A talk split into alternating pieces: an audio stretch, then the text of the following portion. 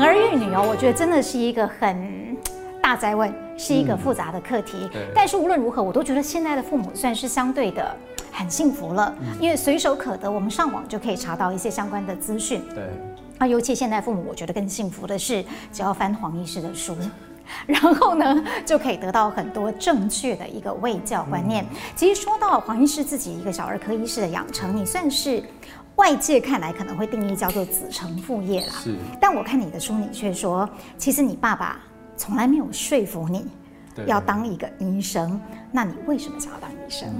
我觉得我爸妈的教养，如果啦，如果你希望将来你的孩子做什么事情，我爸妈的教养的方式可以给大家做个参考，就是他刻意的不讲这件事情。比如说他，所以不是心里不想，是没有表达出来。我认为我爸爸应该是还是有期待啊，但他忍忍了十八年，算是蛮厉害的。他不太讲，他不会说你以后要当医生啊，当医生很好啊。或者是我们家怎样怎样，这个爸爸，你看我做的怎么样？那你应该要跟我。他其实从来没有。那我妈妈也很配合。这个一路过来，一直到考上大学之后，那爸爸妈妈就还假假民主一下，说：“那你想做什么，你自己决定喽。”啊，那我就想说，说老实话，在那过去那个学习的年代，是你不太，你的眼界是很窄的。一个十那个从小都在读书的孩子，到了十七八岁，问他说：“你长大想做什么？”我我真的当下我答不出来。那时候只是因为纯粹你就是一个功课好的高中生，对，所以认为我的分数可以考上医学院吗？对。然后我就想说，那那我去当歌星好了。等一下，一定要来一段哦，这么有自信。然后，然后我爸妈就是那个就说：“呃，这样好吗？”嗯而且我说老实话，可能也是开开玩笑。我也没有受过什么歌唱训练，也没参加过什么比赛。我说那这样，我很爱讲话，那也许是不是当大传大众传播啊？啊哎呦，差一点让我们没饭吃了！不不不不不，差远了，差远了。是是。所以那个时候有有这样的讨论，但是我也没把握，我没认识半个电视圈的人，也没认识半个广播圈的人，我只是自己想象。所以那时候我爸爸就突然之间冒出来。他说：“如果你还不确定你将来要做什么，那我我给你一个建议，你读医学院，你还有七年可以想。”终于把内心的话说出来了。他说：“这七年当中，如果你发现你是一个很爱跟人家沟通的，你就可以走内科系啊，因为内科系很吃沟通讲话。如果你不想跟人家讲话，那你手很巧，你可以走外科系。哦，如果你跟人一点都不想打交道，你就可以关到实验室里面做实验啊，做研究啊，或者是当病理科医师，就看玻片啊。所以你的路将来就是还可以有很多年可以想。哇，我觉得哎，好像蛮有道理的。刚好分数有上，就去读了。所以你说我是不是当当年上医学院的时候有满心的抱负，说想要其实其其实没有。说了，我必须承认，真的没有。那我我我觉得反过头反反过来想，我希望我的孩子未来如果他选择一个呃未来学习的科系，不要像我那个时候一样是没有想法的，嗯，即便有一点点想法也好，这可以让他在学习的过程中更快进入状况。我觉得我自己在医学上进入状况是很后很后面的事情，一直到可能到大四大五进了医院，我才终于知道说哦，医生是在干嘛的。可是你进了医院，做了一个好重大的决定哦，你决定要进马街的小儿科，这里面。最有意思的是，他不但是跟你父亲同样的科别，甚至于是同一家医院。然后你的书里面那一段，我觉得太生动了，啊、就是连你的学姐都觉得你疯了吗？对对对，你不管做得好，表现得不好，对不管怎么样，都会有人说话，你都会黑掉的。你怎么不怕黑掉？这么勇敢做了这样的决定？嗯、当时的你在想什么？其实这个顺序应该是先了解了医生。这个职业的各个面向是，所以当时我有在选科上面有找了很多不同，真的就如同我爸爸讲的，我找了很多不同的科去思考我要不要未来走这条路。是，比如说我我有去放射科，那他们就是很像侦探嘛，看这些 X 光片啊或什么片子，然后找蛛丝马迹，哎，蛮有趣的。可是我好想睡，灯光一关，然后我就很想睡。我想说这样。未来会被人家就是讲，就说我很不认真，每次哦开会都在睡觉，这样不太好。那我就没办法，我觉得这个这个这个就换掉了。那外科系是因为我一直感这个过敏，大家都知道。哦，进手术室其实对你有打喷嚏什么很惨，所以我我想外科系真的没有办法。那我后来就在内科系的这一些领域当中，我发现我喜欢小孩，我喜欢小孩不并不不是造成我选儿科的原因。我现在很多学生说他想选儿科是因为喜欢小孩，我说这可以是原因之一，啊，但绝对不会是是是是你选儿科的唯一的因素。嗯嗯，因为等到你当儿科医师，你面对的是家长，你面对的是家长，所以你要喜欢家长，而不是喜欢小孩。哦，这好难哦。对。那我怎么喜欢上家长啊？我那时候去内科的病人，有时候病房里面会躺一个病人，他已经没有家人愿意顾他了。他可能人生太多故事了，我不晓得他在人生哪一个阶段可能得罪了他的家人。也许他真的是是并没有并没有跟家人相处得很好，或者是怎么样。总而言之，他最后的生命的光景就是没有人要顾他，所以可能家人还有一点点怜悯，花了钱请一个看护在旁边，但那看护。就是就是跟你也不同语言，然后甚至就是根本不就没有任何的情感交流。然后你跟他就说：“哎呦，这个北北已经越来越状况越来越好了，他要出院了，谁来接他？推来推去，哦啊，我没空啊，找谁？就是，然后然后你好不容易把这个病人顾到好了，要出院那一天，他给你咬舌自尽，重新再来一遍。”哎，就是因为他有凝血问题嘛，哦，通常都是喝酒，所以肝功能不好，所以他那一流血就很难止，呃，重新再来一遍。然后我觉得照顾他的经历让我发现内科医师好伟大，嗯，因为这是一个堂吉诃德式的勇气，根本全世界没有人在乎这个这个生命，只剩下医生跟那个护士而已啊。然后为何而战？连这个病人自己本身都不想活，他都自己咬舌自尽了。我觉得我好有勇气，我我好像没有办法有这么有勇气耶。可是我在儿科，那妈妈虽然给我很大的压力，哇，小孩为什么还在发烧？为什么还没好？可是，在那个殷殷切切的过程当中，至少我们站在同一阵线嘛。你希望孩子健康，我也希望孩子健康。我可以这么说嘛？就是比较容易看见生命的希望。对，那我们你的孩子也没有放弃，你也没有放弃，我也没有放弃。嗯，虽然这个沟通过程可能要花很多的心力，但至少我们的方向是一致的。这个时候我会比较有有努力，或者是是是这个这个呃继续工作下去的这样的一个欲望，这个驱使的动力。所以我觉得哇，如果因为这样而妈妈每天问我一样的问题，我可以回答哦，因为你希望孩子好，那你昨天问了，今天不放心，想再问一遍，我有这个耐心回答你，那。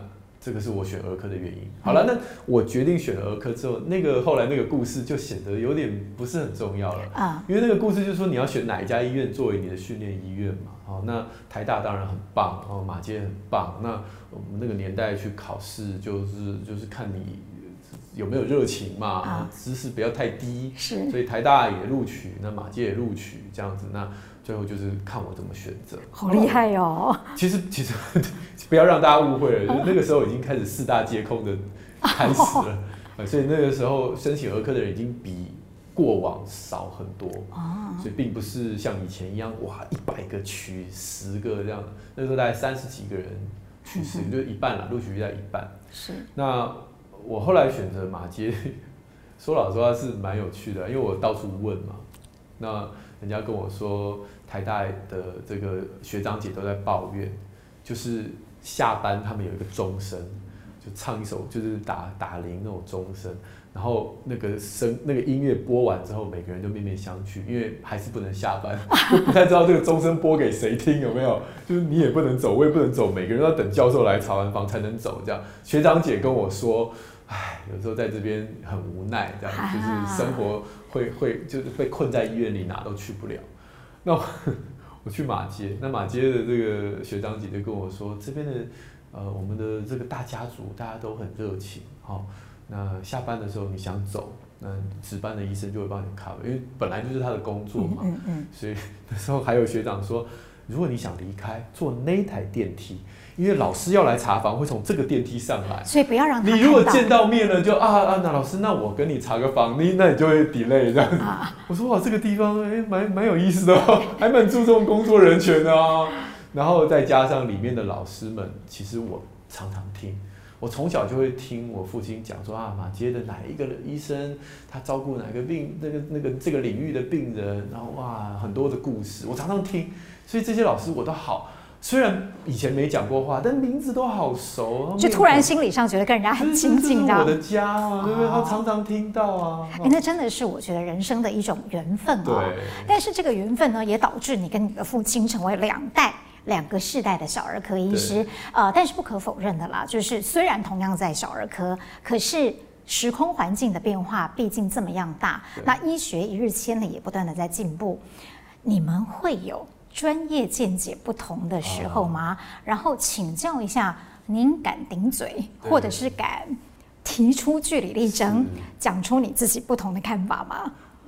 大概这这这我父亲的学生当中，对他最没有礼貌的，应该就是我了。哦，就是你书里讲的，你会敬庙七神。这个这个要这个很糟糕，这个要悔改。我我我其实有的时候会啊，那。也也好事就是让大家知道我跟我父亲其实没有什么距离。嗯，虽然他还是老式的，就是他还是古时候那种那种父亲哦，就是也不是常常跟我在那边讲心事啊，讲笑话，不是那种啊，那个年代不实心那样的亲子沟通。对对，可是我不怕他，我跟他的之间是没有那种威权感、威严，不会。我父亲从小对待我不是这种感觉。嗯哼，所以当我。有时候意见不同的时候，哎、欸，我我就突然之间我就会说不是这样吧，那他就是说哇，没有一个学生敢这样跟我讲话，至少也说声老师不好意思。我呢认为呢，在某一个研究，这前面会有一些发语词，暖身一下，对，暖身一下。只有我是不是吧？就。对，那那我有跟他说，对我我我我必须要回，在家里面我可以这样，但在外面不可以。嗯、那对于你跟他在同样一个领域哦，就身为一个父亲，他也是你资深的大前辈。对，呃，他对你，你还记得吗？他对你最多的指正跟最多的赞美，分别是在哪些方面？哇，他对我的指正啊，其实很多，但是我父亲，我我必须很佩服他，他对我所有的指正啊。都都会留下那样的温暖在最后一句话，比如说他说你不应该怎样怎样，我认为你应该怎样怎样，然后不知道为什么他以他现在他七十，他已经七十九岁，他八十岁了，你可以想象一个七十几岁的老教授，最后才加一句说，这是我多年行医的看法，你可以跟我意见不同没关系，但是我的建议是这样。哇，你父亲的 EQ 好高哦，超超我我觉得这是他给我最好的身教。就不要，就是我可以理解他的经验比我多太多了。他其实大可跟我说，调二的不不就是不扯啦，哈。但是他没有，他就是会最后会留这个伏笔。虽然他心里面一直觉得说啊，你怎么都不听话这样，但他会留这个。那反而我会去好好的咀嚼，去思考。嗯，那这是我我没有一个很 specific 的事情可以讲，就是哪一件事他指正我，但是很多指正我的事情，我觉得他给我最好的身教是这个。嗯，称赞我的，称赞我就。没关系，嗯、我们就难得的嘛，反正今天主角就是自己。称赞我，他他其实还蛮称赞我的的的创意啦。哦，嗯哼，对，我走的这个医学的这一条路，其实跟他有很有很多地方是不同的。是，对，当初我在写部落格的时候，或写书，写书还好，写部落格，然后通通放到网络上。他有一次跟我说：“你把你的知识全部无偿的丢在网络上，啊，那刚好哦，就是你养成这么多年，然后你免费的分享给大众，对，这样好吗？就你少说，你也写成书，让人家花钱买嘛，就不不免费的丢在网络上，这样好吗？这样，那但是后来这十这十几年来，那我。”我开始从平面进入到到到这个呃电视到网络，其实这个过程当中，我跟他走出很不同的路，然后像我的研究的方向跟他也很多都不一样。是，那他他有曾经在这个 呃这个年那个年代的爸爸不太容易称赞你嘛，是，但他有说你你选的路是对的，你你很有创意，你当初很有创意，嗯，然后他他还很替我高兴。就现在我的这个路线这样子，那我就我就我就很感动啊，因为过去他是一直阻止我的，写书啊，或者是上节目，他很挑。他说，你怎么会上综艺节目？我说我说我如果不上，他们就找别人上啊。那你觉得那个人会讲的比我正确吗？好有说服力的一句话。对，然后他就说，嗯，旁边已经听到有工作人员在鼓掌了，你看。对，然后他就，嗯，就不知道怎么跟我辩呢？好，啊、对，反正这个过程当中，他有很多次的试图要跟我说，嗯，我有点不安心。但十年后、十几年后，他称赞我。我就很很谢谢他。其实蛮感动的，就是看您的那本书《身教》哦，在就是写到你跟你父亲之间的互动，他给你的一些影响。有一段我印象很深刻的，就是你提到，在过去仪器没有那么发达的时代，其实医师在诊断的时候，他并没有那么靠所谓的机器在判断一个病人的病因，但是现在。大部分我们大家去看医生的经验都这样嘛，哦，去抽个血，去照个什么东西啊，照个超音波，了解一下。呃，在那个部分，你有，呃，应该这么讲，你有继承黄富源医师的衣钵，你会在呃某些时刻对某一些病人，也用这种呃所谓的触诊的方式，或者是说不靠仪器，而是靠你自己的经验去做的诊断吗？一定要，一定要，而且是不是只有我哦？不要不不只是讲的我，全马街训练出来的儿科医生应该都知道这点，就是绝对不是只有靠仪器在判断。对对对，像我们我我们现在学弟妹他们有一个住院医师手册，我有一天很好奇，我拿来看，封面就印着我这句话，就是眼耳就是就是眼耳手口啊，这个这个呃就是是是。我都我都忘记了，对对，就是医生的本领其实是你的眼耳手口，是，哦，是你最好的诊断仪器啊，这就是我父亲常常在教学生的。是，那呃，现在仪器越来越发达，甚至很多人都会担心未来 AI 会不会取代医生啊？你把这个参数丢进去，然后 AI 就会在运算中当中自动判读，自动判读告诉你的答案。我。我不会担心，嗯，因为我知道 AI 可以成为医生的好助手，但永远面对病人的还是医生这个人，嗯，这个人，我我我举我可以举很多例子，比如说，比如说今天一个病人来到我的这个诊间，我有的时候最后我会问他，你住哪？那人家问我说，你问问我住哪干嘛？对，为什么？对，因为我会想知道你住的是不是很远，像我们以前在台东，如果你住山上。我就会叫你住院，因为你下山一趟很久，你可能就会懒，那你可能错过那个黄金时机，你真的下次来的时候可能就来不及。是，所以如果你住山上，我就会提早在那个这些迹象，可能住院迹象都还没有出来之前，我会先说，我们先住院看一下。好细心哦。对，但如果你住隔壁，那我就说，那你就回家，那明天明天后天有有状况，走路就到了嘛，计程车来就到了，所以。这个 AI 可能 要怎么判读，我不知道啊，但是可以让我们在这这个看病人当中，你会发现人与人之间的沟通，嗯，会决定了你的医疗行为，而不是那些那些仪器就是你的好帮手，你的好好辅助，但最后的决定还是你进入到这个人的生活、生命环境当中。然后替他做一个最好的决定。当然，除了沟通很重要、心态很重要之外，还有一点就是，呃，我觉得医生真的是一个非常高压的职业。就像我刚刚讲的嘛，医学是一日千里、与时俱进的，所以在这个岗位上，你们也必须除了兢兢业业之外，也一直要用心的去提升你自己。我记得在《身教》那本书里面，呃，你有写到说，小时候你爸爸回家吃完晚饭。最重要的阅读，其实就是一些医学方面的论文啦、期刊啦。那个有对你产生什么样的阅读方面的影响？还是说，你看他这样的动作，你就会觉得哦，好酷啊，想要起而效尤呢？我我我不敢说他的阅读的那个画面影响了我未来的阅读习惯，我不敢说。嗯哼。呃，但是我模仿过他，而且印象很深刻。他吃完饭坐在他的太师椅。然后拿起太师椅，他有个太师椅，然后拿起我看完全看不懂的医学期刊，字好小，英文，然后还在那边看。那我那时候就很想模仿他，所以我就自己搬了一张椅子，然后就坐他旁边，然后也拿出我的故事书，然后就打开。然后我模仿到什么程度？就他翻一页我就翻一页，他翻两页我就翻两页。那可是他那个字很多嘛，所以他有时候一页要看很久。那我的字都很小啊，那个故事书反正就两一下就看完。我就是等，他说怎么都不翻页？十分钟过去，我都快睡着了，还不翻，我就印象很深刻，我心里很焦急。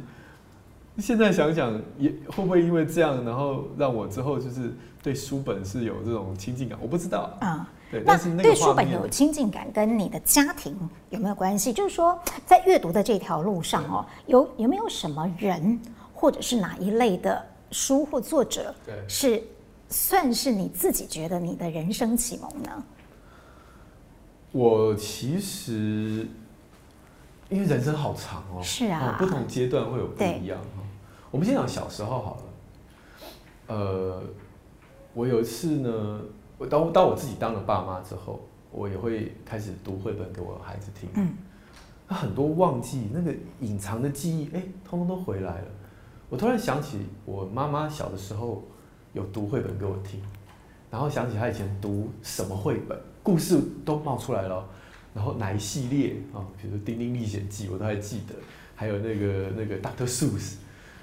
其实那个回忆是我生了小孩之后突然冒突然冒出来的，然后我就我就好想要找到那个绘本，我就上网查，然后就查到那一本，然后 Doctor Seuss 经典嘛，所以很容易就找到，然后我就跟我妈说：“你还记得吗？你小时候念这本给我听，念到一半的时候，你看那个蜥蜴念到一半的时候电话响。”然后你去接电话，跟我说不要翻页啊，因为那个很好笑。对，呃，因为就每次一翻，然后下一页好笑，我就会笑很开心。所以我妈妈就说：“你不要翻页，不要偷看哦。”然后我就在那边等，当然会偷看嘛，对，都看过了这样子。然后妈妈回来说：“你们偷看？”我说：“没有。”然后翻页讲那个什么骑脚踏车撞到树，然后我就笑得很开心。然后我就跟我妈妈讲：“她忘光了。”她说：“有吗？”我说有，就这本。我、哦、想不到他对你的影响这么深刻呢。对，然后我就会念给孩子听的时候，我就很期待。他们有这样的反应。对，三十年后、四十年后，他可能忘了我今天讲，就我啦，我忘了我讲过什么故事书，那我搞不好他还记得。哎，那我可不可以请教一下，你的小孩有跟你一样哈哈大笑的反应吗？有啊有。哦，还好有回馈。不是同一本，好怪哦。那一本他们没有没有超爱啊，但是是其他本了。嗯，那我就想说，三十年后会不会我也忘了？然后你就拿着你自己生的小孩，然后你拿着一本，我说：“哎，你记得那个你以前讲这本给你听。”然后我如果说：“哦，忘记了。”其实我会很开心。其实黄医师讲的这个部分，让我想到你，呃，我很喜欢你那本啊、呃，在。安心做父母，在爱里无惧里面，你谈到的那一段的篇章，你讲了说呢，亲子共读的关键是在共，对，而不是在读。对，所以既然你讲到这边，我就想要请教一下，你家的亲子共读时光，在你当了爸爸之后，嗯、啊，你们是怎么度过的？哦，太好长啊！啊，到最近还在读啊，小时候的，不是已经那个四年级、六年级了吗？哎、我跟你讲，小孩懒起来啊。很妙，对不对？都已经四年级，对不对？他那个书，看看《西游记》，看看看看看，看到后来，哦，实在是太多的这个剧情太繁复了，他就抱着书坐在你大腿上说：“念给我听。”哇，你已经够忙了耶！对啊，我愿不愿意念？我当然愿意啊。是是。但是现在的书字越来越多嘛，就念得口干舌燥。可是我好开心哦，我觉得可以啊。我就跟他讲说：“爸爸没有办法，《西游记》。”从头念到尾，不不可能。幸好不是《红楼梦》。对对对对。但是如果你任何时刻你觉得撞墙了啊，那你想要继续看下去，我都很乐意念给你听。嗯，我我觉得很棒。所以刚刚说呃，这个当爸爸以后读故事的回忆太多了。小的时候就是有那种乱念的啦，念到中间故事就走中的啦，自己发明的啦。或者是这个这个念到一半，然后就是躺上床时间到了，我就电灯一关，然后就开始鼻子里面编故事的。我常小时候，他们到现在还应该还记得，就是说你讲一个东西，我讲一个东西，然后哥哥讲一个东西，然后我们这三个东西你编一个故事给我听。好难哦！不会不会不会，我有故事，我有那个故事生成器 A P P 的。好厉害啊！就是反正你会，他就是说，比如说月亮啊，什么猫咪嘛，然后再讲一个什么杯子好了，那我就一定会开始讲这个故事 A P P，就把这三个东西塞。你真是超人爸爸呀，好全能哦！只要给几个要素，就能够自己编一个那个故事出来了。对对，我我可以我可以示范啊，其实好来，随便随便三个东西嘛，对不对？哎，随便三个东西，电灯、老房子、瓷砖。对，来，老老房子跟瓷砖嘛。对，故事当然细节不谈，故事主轴一定就是这个老房子呢会被人家瞧不起，是因为它老哦，然后这个。大家都觉得你没有用这样子，然后那那然后就峰回路转呢，就会说因为呃，我想想看哦，呃，老房子，所以有一天呢，就是因为这个古迹哈，要要有一个很棒的古迹来拍阅读的这个名人书房，对不对？就发现其他房子大家都挑不上，就挑中这个老房子，好风光啊！大家说这个房子很有味道，然后他才发现说真正的价值就是他自己。反正我所有的故事都是这个 SOP，就是掌声鼓励啊！每一个都是一样。对，那你再把那个电灯怎么塞进去就好了。然后最后还可以回到一个很。啊、呃，很核心的中心思想这样子，还有一段道理可以讲给孩子听。都就是这个故事生成器。对，你看，你会有生成这么多故事，跟你自己曾经吸收了很多故事，应该是有很大的关联的。呃，黄医师，我记得你有说过，其实你在这个所谓阅读养成的过程当中，有一个文类是你很喜欢的，叫做武侠小说。哦，对。啊，你为什么喜欢看武侠小说？谁教你看的？哦，偷的、啊，偷拿的，偷拿的、啊。我我其实我妈妈很爱看书，我妈妈是个书虫，她是个 bookworm，然后她自己有个书房，就是她跟我爸爸就是约好，就是以后就是我们从大概我三岁之后我们搬家，后来搬了两次，装潢了几次，他都跟爸爸要一个书房放他的书，然后他的书其实多到就是真的是书房门打开就是哦那种感觉。那我就很喜很想看他的书，他都不让我看，他把门锁起来。他说这些书哦不适合你这个年纪的看。是是是。好，然后就说你读书就你读正常的书就好。可是小时候就人家越不让我们看，我们越想看。我就是想知道你到底在书房放什么书。好了，但是它锁起来嘛，我没有办法。所以呢，后来就是我去姐姐的房间，然后姐姐在看武侠小说。那哦，终于有一个东西是哎、欸，我没看过的，然后姐姐要偷偷看，那这表示这个应该是好看的，我就跟她拿了一本。哎、欸，那武侠小说我妈倒没有完全禁止，她就说，哎呀，那个小说这种东西不要影响到课业，一定会影响课业的，因为我就是看下去就没完没了。哦，武侠小说会有这种问题。没完没了，然后我先把姐姐都看完了，对不对？然后我就开始要自己想办法了。啊去学校跟同学说有谁在看？哎，发现有很多跟我一起爱看武侠小说的男生啊。我说你家有什么？他说他家有《鹿鼎记》。我说我家有《神雕侠侣》，那个《神雕侠侣》，我跟你换。好，然后我们就换。好啦，啊，你的也看完，我的也看完，大家都换完了，不行，一定要拿零用钱去买了。你买这套，我买这套，好厉害！那一套九本，我这套四本，不行不行，我还妥协，然后零用钱攒，然后就是都都不很很节很节俭。啊，武侠小说有一个风险会被没收，嗯，所以就是这个这个有时候你买了，这点我好能同理哦，因为我也被没收过。对，爸爸妈妈没收，好，因为我就是三更半夜那边看，那他就说收起来没收。啊，妈妈还好，因为妈妈没收的地方我大概知道在哪，所以没收了再偷出来，对，对，就把它偷出来就好。啊，老师比较麻烦，嗯，所以我还记得有一次我干津津有味，津津有味上课，然后那个老师就走走过来，然后就把我那拿走。然后他就放到讲台继续上课，我就啊惨！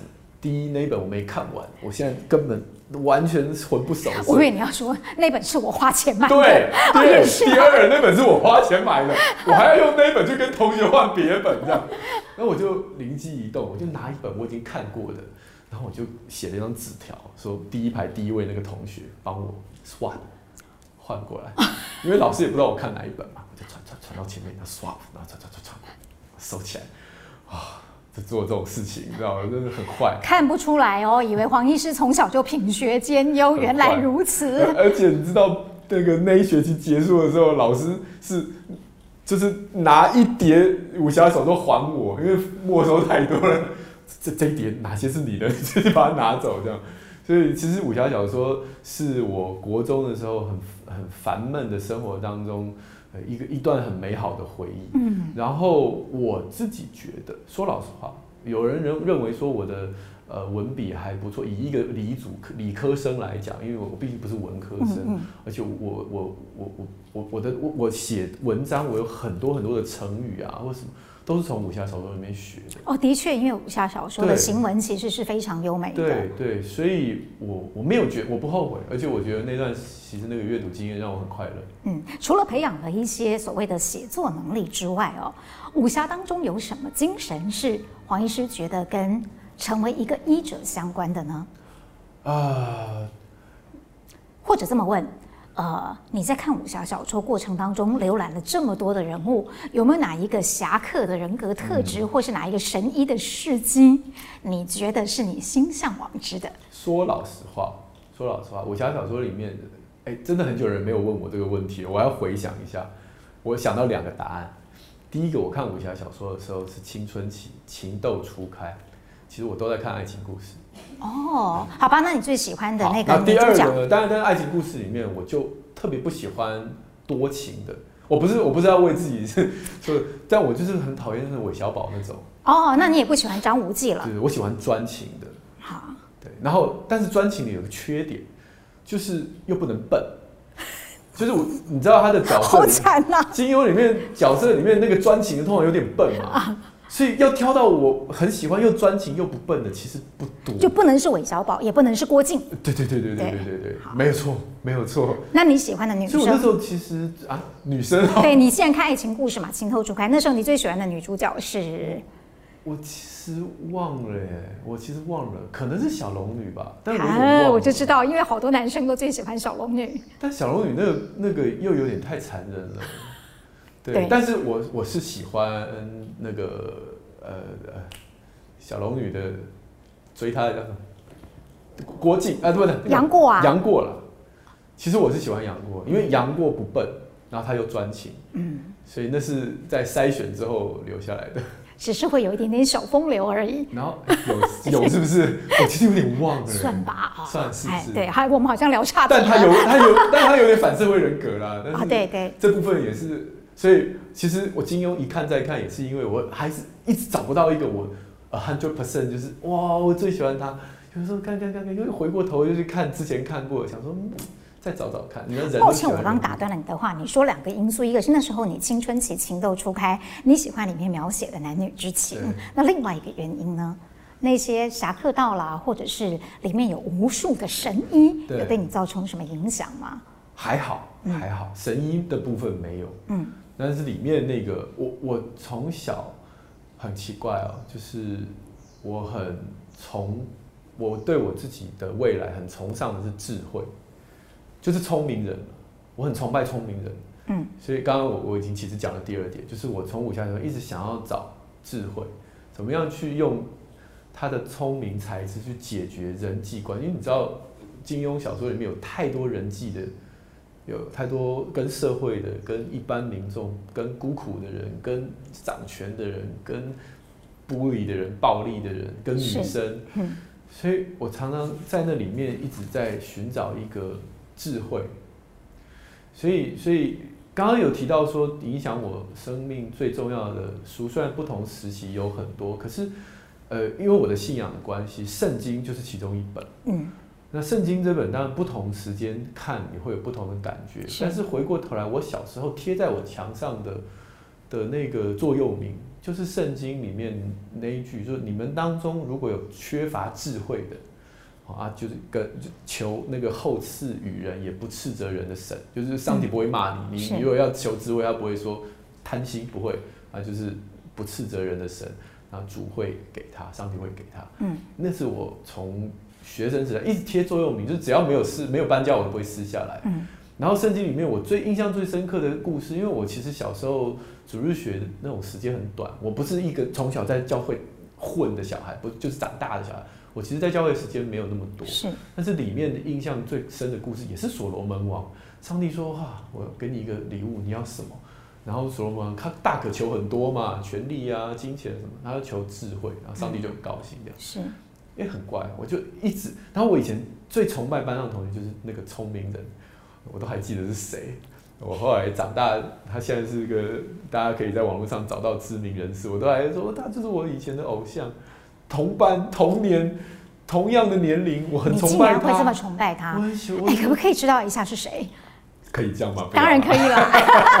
对啊，他可不见得想想让大家知道他是学霸啊。好，没关系，我等一下私下一定要问到这个答案，已经诱发了。所以刚刚讲到就是这个过程当中，其实我一直一直人生一直追求就是就是智慧，处理事情的智智慧，处理人际的智慧，处理。处理与自然相处的智慧，这很这个这个是很困难的，我到现在都还在一直在寻求。嗯，在书里面寻求智慧，是不是也是你喜欢阅读的一个原因？绝对是，绝对是。嗯，那黄医师最近在看什么书？对对，我今天就有特别出门前捞了三本我最近看的书。哦，好，那就跟我们分享一下。你会发现，第一，我喜欢的书都很厚。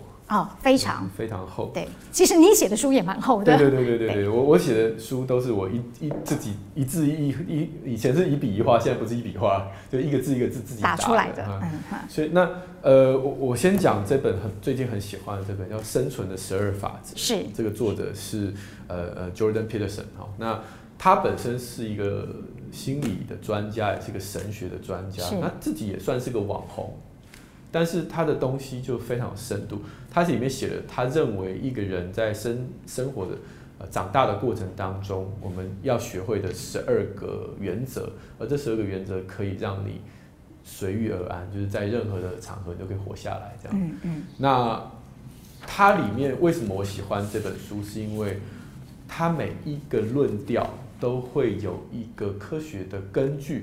或者是一个神学的反思，我必须说神学没有办法有太多的科学根据，但是神学上的反思就是我啊，所以这本书就是写给我看的啊，因为我是一个科学家，但是我又是一个基督徒，是，所以我很喜欢这本很棒。你看，我看一本书喜不喜欢，看我折的就知道。啊，折的越多就表示这本有好多个是我以后应该会用。你觉得你要随手的再去复习它，以后如果没有空再看一遍，我就把折起来那几页。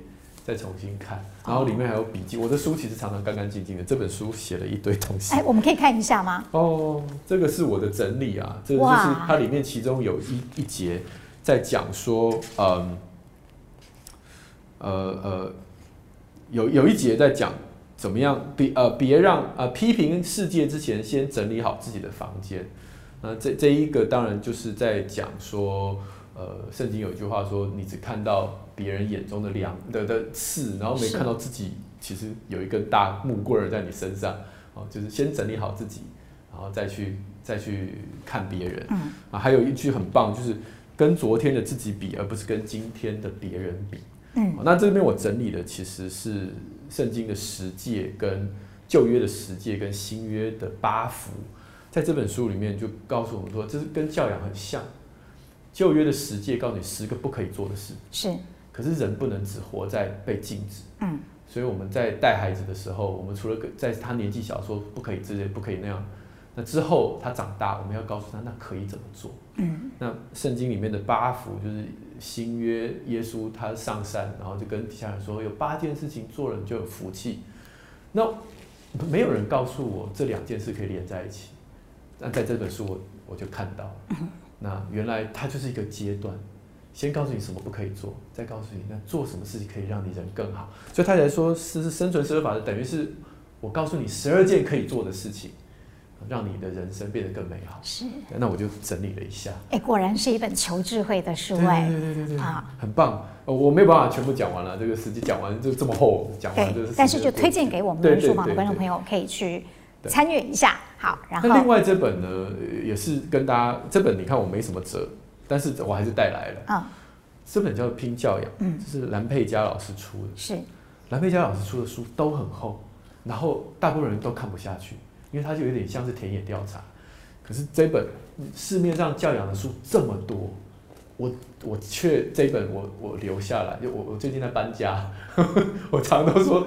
什么是好书？就是你搬家的时候就嗯，会留下来的，对，还是带去新家好了。是，所以我常常演讲就说，哎，我的书如果大家觉得好，就是你们搬家的时候你会记得要带走。对对对，就你们那就是真的好这样子。嗯嗯。那这本拼教养，它其实里面通通都是他在田野调查里面的叙述，所以他没有这本书很妙，他没有情感，嗯，他全部都是 fact fact。我看到这一个，我跟这个人讲话，这一个社经地位的爸爸妈妈，他告诉我他教养的困境。嗯，这个社经地位的爸爸妈妈告诉我的困境跟他不一样。是。那这样的这个这个 A、B、C 的家庭，他们家里一堆人在国外念书的，他们的教养困境是这样。所以这这整本书他没有告诉你怎么做，但是他就把台湾爸爸妈妈的种类平摊在桌上给你看，很棒啊！我们人生能认识多少？不同的父母，我们当医生很幸福啊，因为看病的。你们算是认识的，对，我们算很多。可是即便这样，我是天龙国的医生，还是会有盲点的，对不对？我的医院在中山北路，这一定有盲点的。可是从这本书，我又看到了我平常不常见到的父母，他们所遇到的困难，他们说出来的话，这对我很很棒啊！在我写自己的教养书，在我写教养文章的时候，我就不会陷入同文层。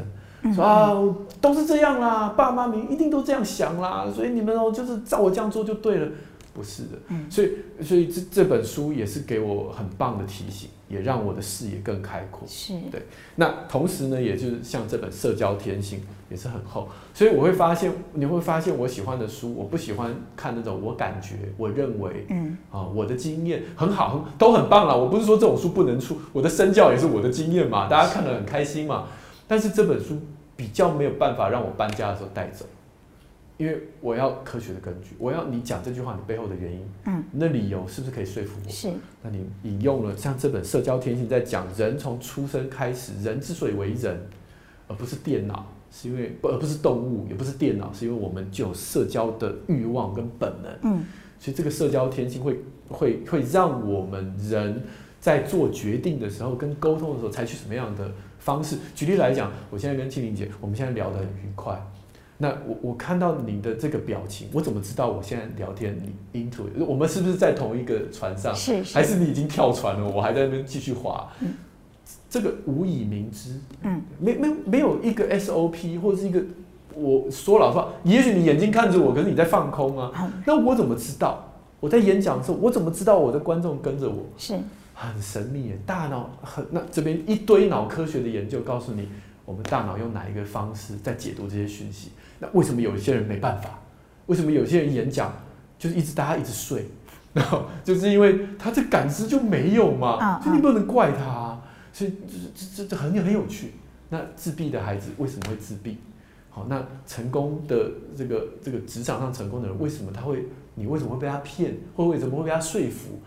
那这边很多很多研究，所以很厚，我很喜欢，嗯，也是也是也是看折了一大堆，所以这是也许是我我读书的的的喜好，就是我喜欢看科学的论述，每一个论述背，呃，我比较少看小说，嗯，我我我不是不爱看武侠小说也是小说，是，可是然后你又还那么会二十四小时我就人总是得取舍，我二十四小时我看书时间真的很有限，我只好放弃，暂时。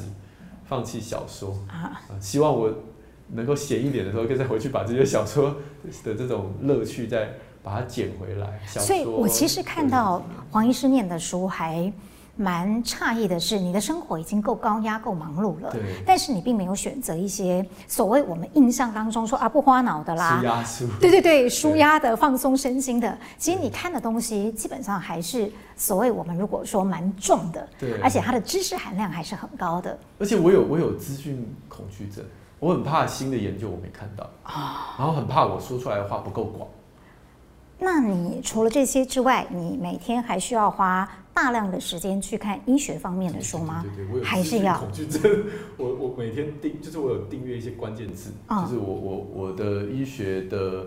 呃，就那种医学网站，它通常可以让你设关键字，比如说如果有跟 influenza 啊，有流感相关的，我就定这个关键字。有新的流感研究，它就会寄到我 email。嗯，啊，这半年来我就很惨啊，因为我设了关键字是 COVID-19，完蛋，我的 email 每天都是满的，然后我就要从这些当中，就是要很快速的每一个看看看看，然后抓出那个很有价值的那一篇。哎、啊，这个这个有趣哦，那这个我要花时间看。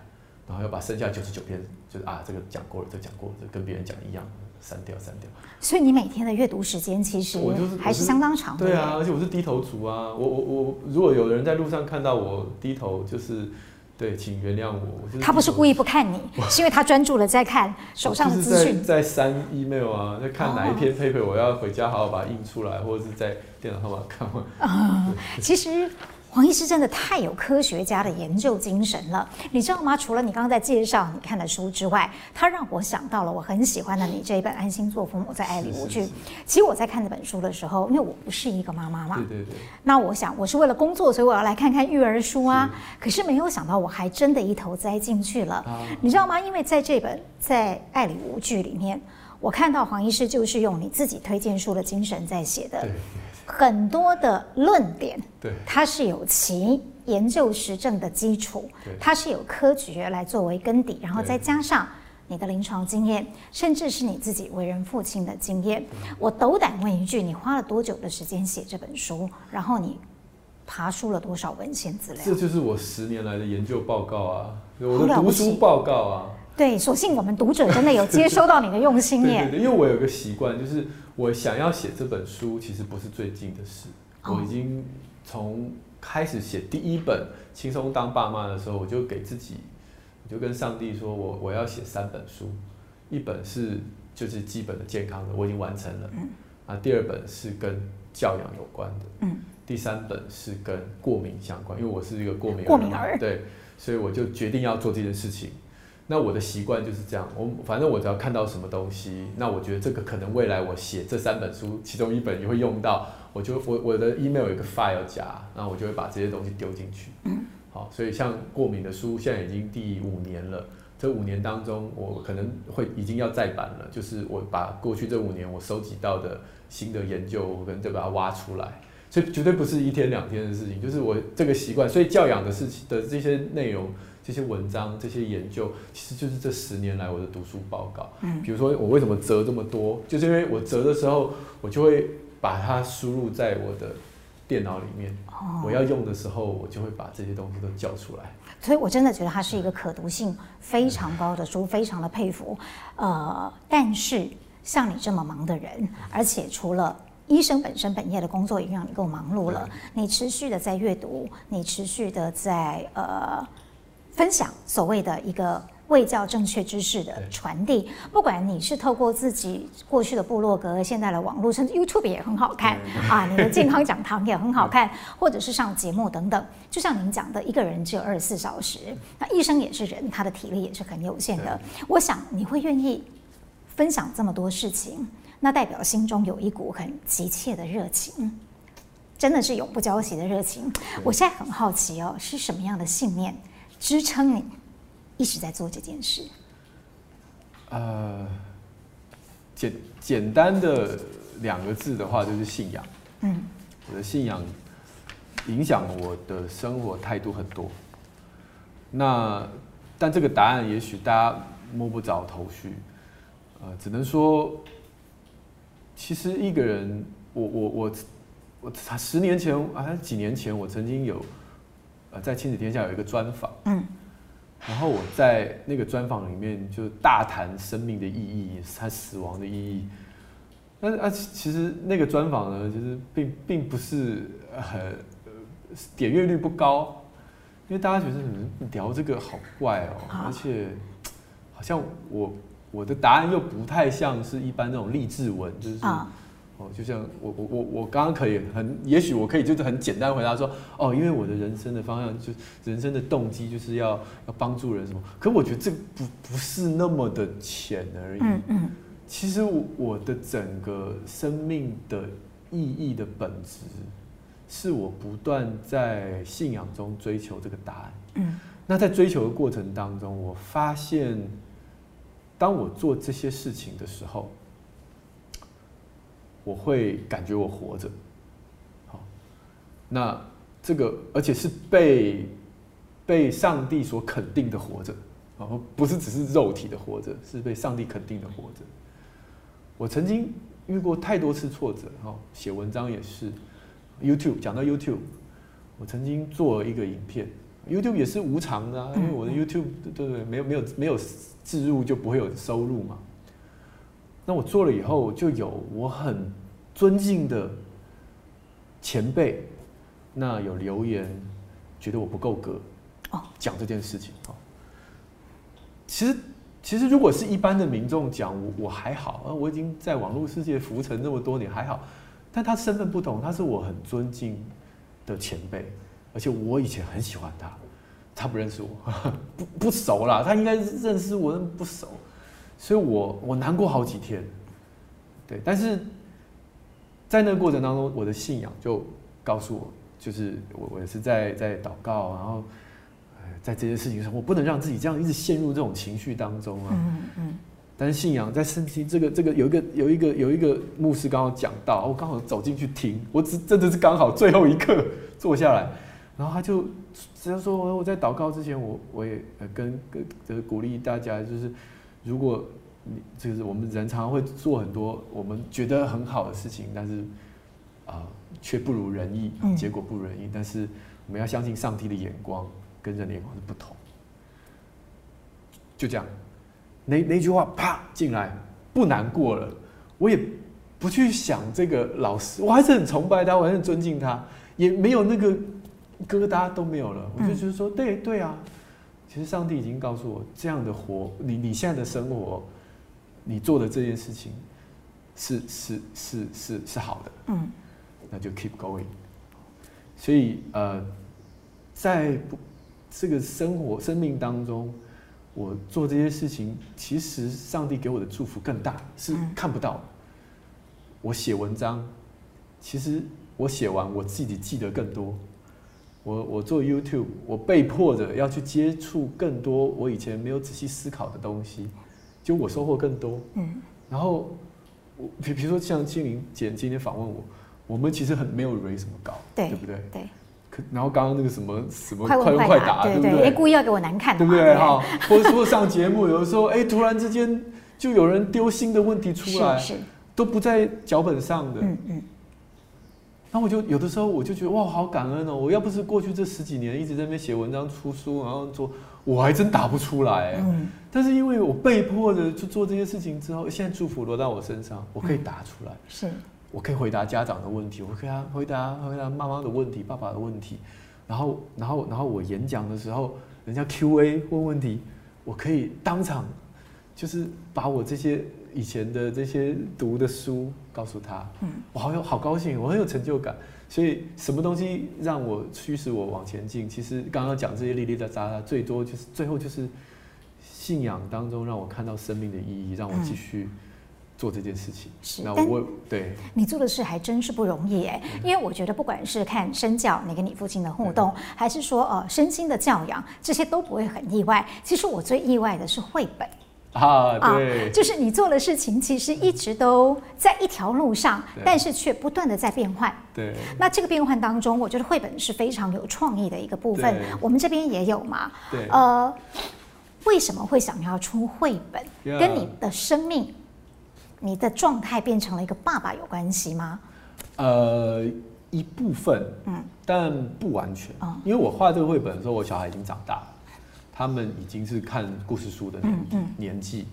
那我出绘本，其实那时候只是单纯一个概念，就是，呃，我希望台湾自己有一个绘本，是两个条件啊，三个条件。第一个就是从小孩的。心声当做出发点，这个 OK 啊，这个我没有要讲什么其他的绘本不好的意思，我只是说绘本有两种，一种是从爸妈的角度想透过绘本告诉孩子该怎么做，嗯，那我想要出一本是从小孩的角度让爸妈知道说，哦，原来你是这样想的哦，嗯，啊，就是这这个 direction 是，所以我要出一本是从小孩这个方向过来的。然后第二个是因为我的身份是医生啦，所以我当然希望出一本是跟医学相关的哦，毕竟其他人要。跨到这个领域比较不容易。是啊。那第三个就是我希望能够出绘本是爸爸可以念的。那因为现在很多绘本都是妈妈念的。我从小念绘本给小孩听，你知道我儿子每次念到那种画的很优美、画风很优美的，他都不爱啊。什么小熊去野餐，他就不要啊。就我可以理解啦，他他不要这一类型的绘本，他要那种好笑的、搞笑的。那我就觉得，哎。我们现在都鼓励爸爸念绘本给孩子听，所以我要给他工具啊。所以这是我的想法。于是我就哦，我不会画画啊，所以我就找找这个这个这个我的好朋友啊，陈东汉导演。我说哎，我不会画画，那怎么办？他说他会画，但画的不够好，不然他构图好了。然后我们就这样三个人合作，就我出文字，然后他构图。然后再找一个很比较会画的人哦，难怪有这么特别的一个跨界的组合。既然我们讲到是爸爸可以念的绘本，那今天好像是一个机智问答节目一样，我 要请黄医师念一下。我晚上睡觉穿尿布，哦、来，好，没问题。表演一下。对，你看到这个绘本呢，其实有一个特特别设计，它没有注音。我发现了，对，嗯啊，为什么呢？因为我要逼爸爸妈妈读给小孩听，不要说上面有注音啊，自己看啊，嗯嗯嗯嗯，好，读这个呢，就是要随便你用什么语气都可以了哈、啊，但是你要一人分饰两角就对了哈。对对对，阿布阿布，嗯，是你在叫我吗？对啦，是我啦，我是小乐啦，这个人物介绍。小乐，哎、欸，阿布，我问你一件事情，什么事情？跟睡觉有关的事？跟睡觉有关啊？那是打呼吗？哎、欸，不是，不是啦，还是磨牙？磨牙？不是啦，不是啦，还是梦游？对，不是啦。不，不过三个听起来都蛮好玩的。那我们一起来玩吧，耶！打呼，嘣，呃，玩梦游，哎、欸，就是反正要小朋友笑。一定有屎尿屁，这个连我看了都笑，是不是？还这样，画面中有屎尿屁，小孩就会笑啊。然后这个踩到大便了啊，还玩磨牙啊，牙齿卡住了，等等等等等等。停，我今天不是要来跟你玩这个的啦。哦，那你说说什么事情跟睡觉有关？就是那个你晚上啊，什么什么？你晚上大大声点，听不见。你晚上睡觉有包尿布吗？哎，对，嗯，那你你是问我晚上睡觉有没有包尿布是不是？嗯，是的。噔噔噔噔，当然有啦！你看，超级大尿布。哎，我现在虽然白天已经不需要穿尿布了。但是到晚上呢，还是会包着，以防万一。哎、早上醒来如果尿布是干的，明天还可以再用一次哦。呃、可是妈妈说我已经满五岁了，今天晚上不能再包尿布了。为什么是五岁？为什么不是四岁？为什么不是六七岁、八九岁、十岁呢？啊，我知道了啦。一定是全世界伟大的人都是五岁的时候不用包尿布啦，对不对？爱因斯坦啊，Elsa 啦，蝙蝠侠啊，Michael Jordan 啊，这个人物都有点老派，有没有？而且我觉得看到这里很好笑，因为还有 Elsa，对，为什么也列为世界上的伟人呢？对 对，对，哎啊，太好了，那今天晚上就来试看看吧，加油哦！好厉害哦！啊、所以你跟小孩说故事的时候，也会这样一人分饰多角，啊、而且还要有一个情境模拟，对不对？对啊，而且这几本我都是先这样，他虽然已经年纪比较大了，但我就是念给他们听完，然后说好笑吗？我说好，不错不错，嗯，所以才可以画出来。尤其刚刚那一句很好笑哎，小孩只要看到有屎尿就会开心。对对对对。不过我阿布小乐最近出第二套。哦，那主题会变成这一套主题有一点点不一样。这套主题有个故事，就是呃，我我先讲这四套，这一我一套都是四本嘛，哦，就是逼着你一次要买四本的意思。那一本是两有两本是我们爸爸妈妈最常碰到，一个是不想上学，嗯，好，啊，一个是手足吵架，嗯，那这两个是比较搞笑的，但是我这次有。置入一个比较深层的，那我们的概念一样，我希望是从孩子的角度出发。我一本讲爸爸妈妈离婚，好，那一一个讲这个呃爸爸妈妈吵架，嗯嗯，那我没有把这两本混在一起，是因为就算是没有离婚的爸妈也会吵架，是是。那但是我又不要他弄得很阴沉或干嘛，所以我我其实也是有很刻意的把角色弄得呃就是有点有趣，嗯。但是我只是想从这个绘本带出来的是孩子怎么看这件事。当你在吵架的时候，你的孩子在想什么？那我从这个呃里面的也应该是小乐跟阿公之间的对话，那让爸爸妈妈终于知道说，哎、欸，我们在吵架的时候，那个孙孙子跟阿公在讲他们的心情，嗯，好，那要阿公就要跟他的孙子说，不是你的错，你没有，你不是因为你不乖，他们在吵架啊，他们其实有他们自己，就是还在还在学习，大家都在学习，嗯、那。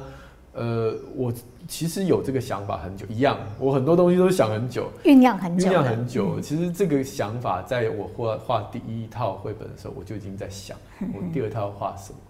健康的东西可以再画，可是那时候就一直觉得，好像一直没有人在讨论小朋友在爸爸妈妈的这个婚姻或者是家庭的气氛当中，小朋友的心情是什么？而且我在书里面已经写童年创伤指数，嗯嗯，所以，所以我更想把它变成爸妈念的时候自己会，你知道，也会自己反省。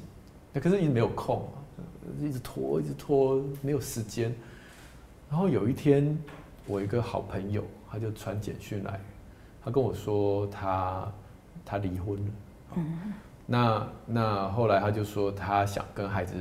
讲绘本，那他想要讲一个绘本有关，他要让孩子知道说，爸爸还是爱他，妈妈也是爱他，然后上帝也爱他，身边还有很多人可以，上帝也透过身边很多人爱他，然后他也想，他知道这个知识就是要让孩子知道说，哦，我们离婚不是你的错。他说好难找哦，我找不到啊，这样子，然后我就想到这件事情，我说，哎，那你等我一下。你等我一下，我你就开始变对，因为我已经我就说，对呀、啊，这不就是我以前说我要画的吗？怎么搞的？这现在有朋友都跟我讲了，还找不到，嗯嗯、然后我就我就整我就哇，我画很快哦，我大概一个月把词本就都写出来。嗯，我觉得这是很难能可贵的一件事情，就在于说，你看，像刚才黄医师在。念这个绘本书的时候，真的就像一个很投入的爸爸。对。啊，没有人会想说，哎，这是一个专业的白袍的医生哦，这样子，你可以很轻松自如的在转换各种的角色。可是我觉得非常难，因为你必须要是一个成年人，你用小孩听得懂的语气跟他沟通，你是一个专业的医生，而且医学的门槛这么高，可是你要对一般的普罗大众的家长去告诉他们一些最浅显，可是却是正确的一些卫教常识。像黄医师这么可以跟人沟通的人，你也曾经碰到过障碍吗？那你怎么去跨越那个所谓的知识落差的那一块？嗯，你是说跟病人吗？是，呃，你的病人是小孩，可是你沟通的是家长。对对对对。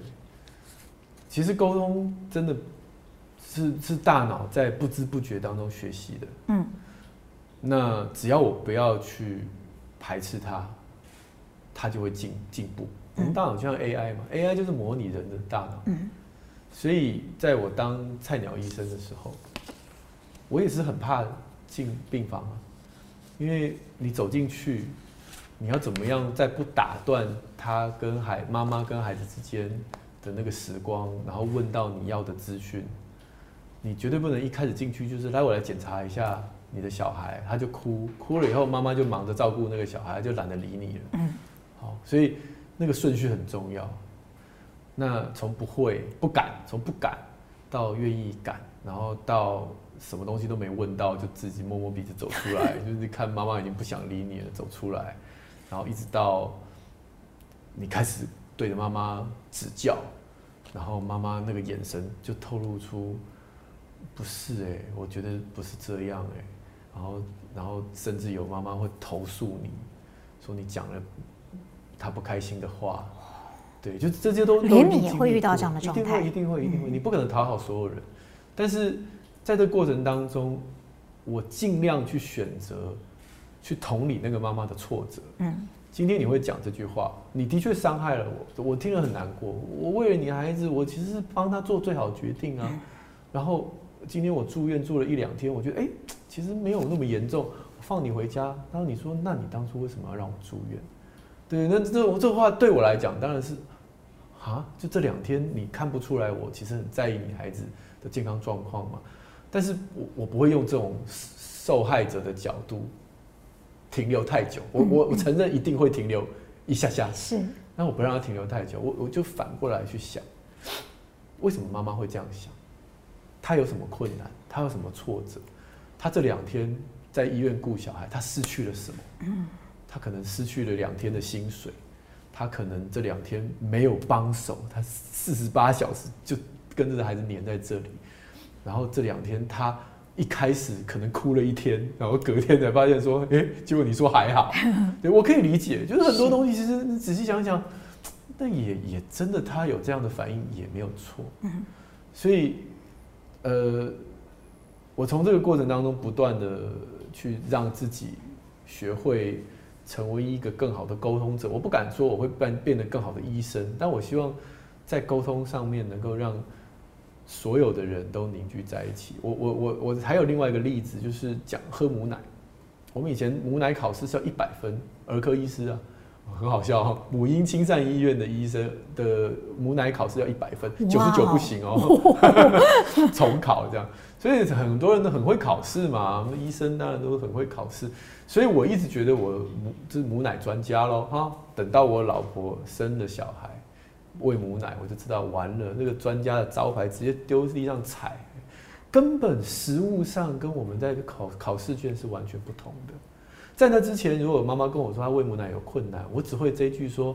其实没有一个妈妈是没有母奶的，只要今天好好努力，然后这个前面这两周比较痛苦，比较少睡，比较少，跨过这两周海阔天空。我只会这句啊，然后然后就不是这样啊 啊！他没有海阔天空的妈妈，她不会再来看你了嘛？所以我就自己觉得，哎、欸，那应该是对的喽。碰到自己的老婆，她每天那个，她跟我讲，那个宝宝要含上去那一刻。他全身紧张的发抖，因为会痛嘛。嗯，那痛是因为他一开始这个含乳姿势可能不太对。那你要怪他昨天含乳姿势不对，所以今天要受苦，那个乳头那个裂伤，所以是你昨天含乳姿势不对，所以你今天很痛，你活该吗？不是这样嘛。所以他他说他含上去那一刻，他是是发抖，怕到发抖。那哦，含上去了，含上去然后吸吸吸吸，他知道大概这一次姿势是不对的，因为会听到滋滋滋的声音。他说：“可是我宁可让他痛，因为我如果让他离开，再也变我没办法，就让他错吧。那当然伤口就越来越 越严重啊，然后就喝到那草莓奶啊，喝这个这个便便里面都有这个就是妈妈的血嘛，所以就黑黑的一点一点啊。那就这整个过程当中，我在旁边我才发现哇，我根本不是什么母奶专家，我就是只会考试的书匠。嗯，对，所以。”后来你可以看到我的整个喂教的文章，在母奶这一块就整个改。我知道喂母奶是最好的，大家都知道，对不对？母奶对好，大脑好，免疫好，什么都好。但是你真正妈妈不是要知道的不是这个，而是我我我现在遇到了这样的一个困难跟挫折，你救我，对，help me。我觉得这个很重要。其实我相信还是有很多人是有受惠于，不管是你用任何的一种形式或者是管道跟他们沟通的一些呃卫教的观念。因为我看很多黄医师书里面的读者回馈，那句话我相信作为作者的你应该会觉得很暖心，就是市面上的育儿书这么多，但是我只要有这一本就够了。意思就是说我在这里我可以呃很平易近人的、浅显易懂的去了解一些其实我应该知道的事情，以及我。要如何的去呃执行怎么样的正确，在这么多年也算十几年了，呃，不管是临床面对病人，或者是宣导一些卫教知识的时候，有没有一些让你印象很鲜明的例子，是让你觉得虽然花了这么多的时间，牺牲了这么多自己的时间，呃，书写分享这些东西，可是给予你很大的反馈？太多了，太多了。嗯、其实最大的反馈就是我自己。本人我得到最好的礼物。现在呢，来看我的爸爸妈妈，大部分都读过我的文章或书或看过影片，所以我现在看病其实沟通很顺畅，因为你知道我想什么，我知道你想什么，我们只要针对在我们的共识上面，针对现在的问题去做进一步的解释。所以其实我虽然有时候看病也是很看病看诊也是很累，也是花很多时间在讲话，可是那个沟通是愉快的。嗯，我们不需要从那个很 basic fundamental 最基本的东西开始聊，我们可以从中间开始。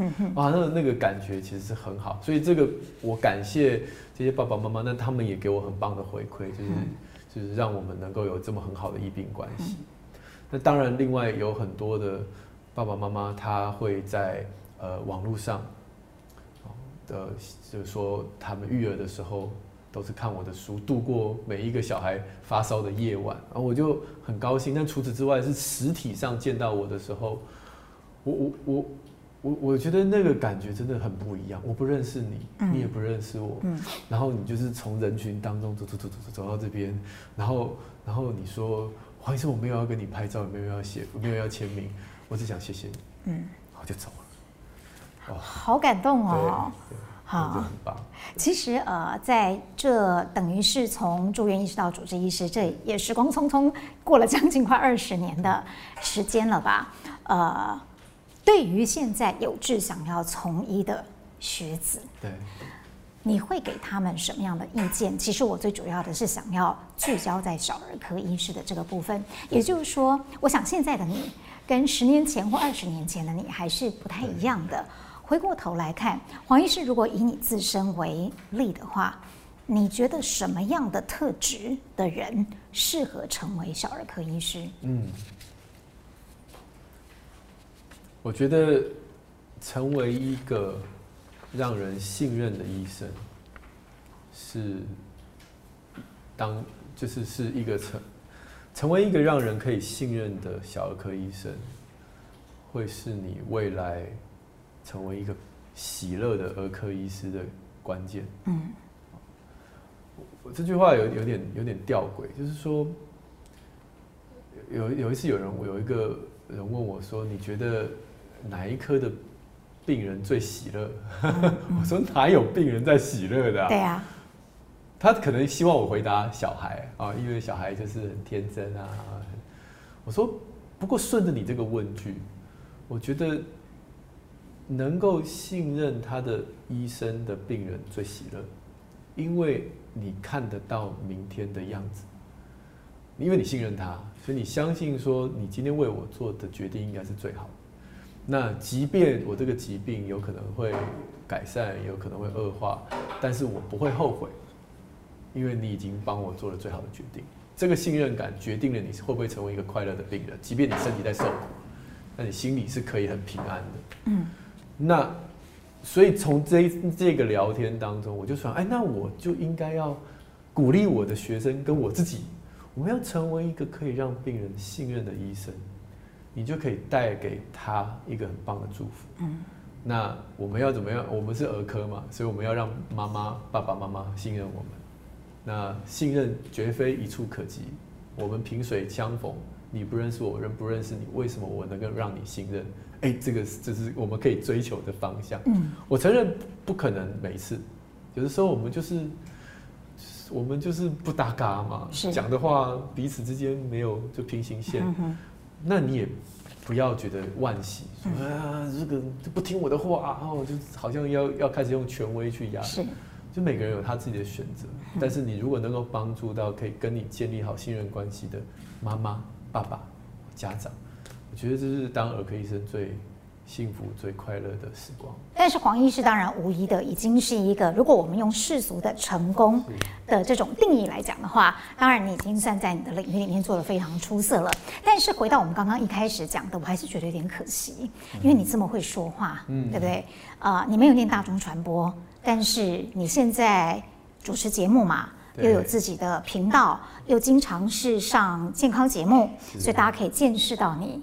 沟通方面的能力，但可惜的是没听到你唱歌，你根本是被小儿科医师耽误的歌手。我们那个现场来一段吧。我，哦，掌声鼓励！不不不不，呃，就没有当歌手啊，所以就表示我有自知之明。哎，唱唱歌很。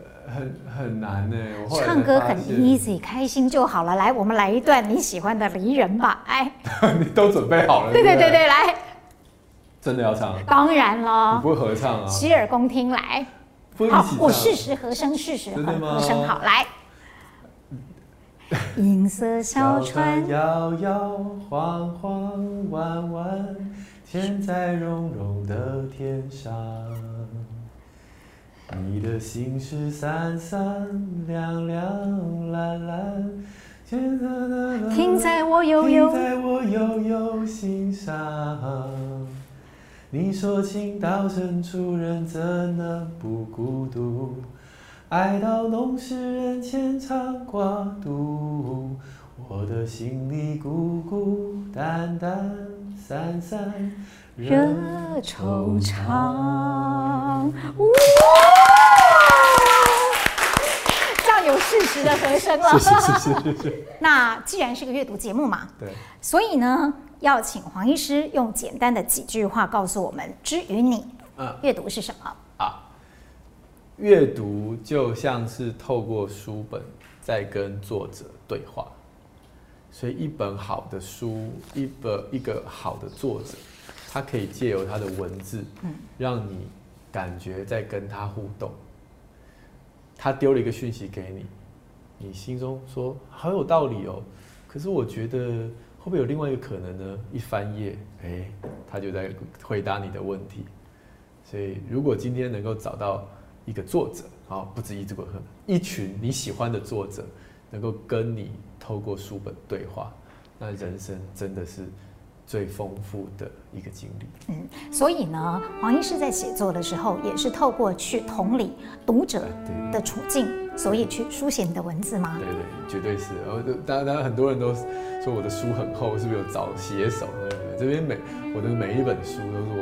自己一个字一个字一个字打出来的，对，非常有收获。就是说，就算没有养儿育女，不需要养儿育女的人，也一样会觉得收获满满的。谢谢黄医师，谢谢，谢谢分享你的生命故事。谢谢，谢谢。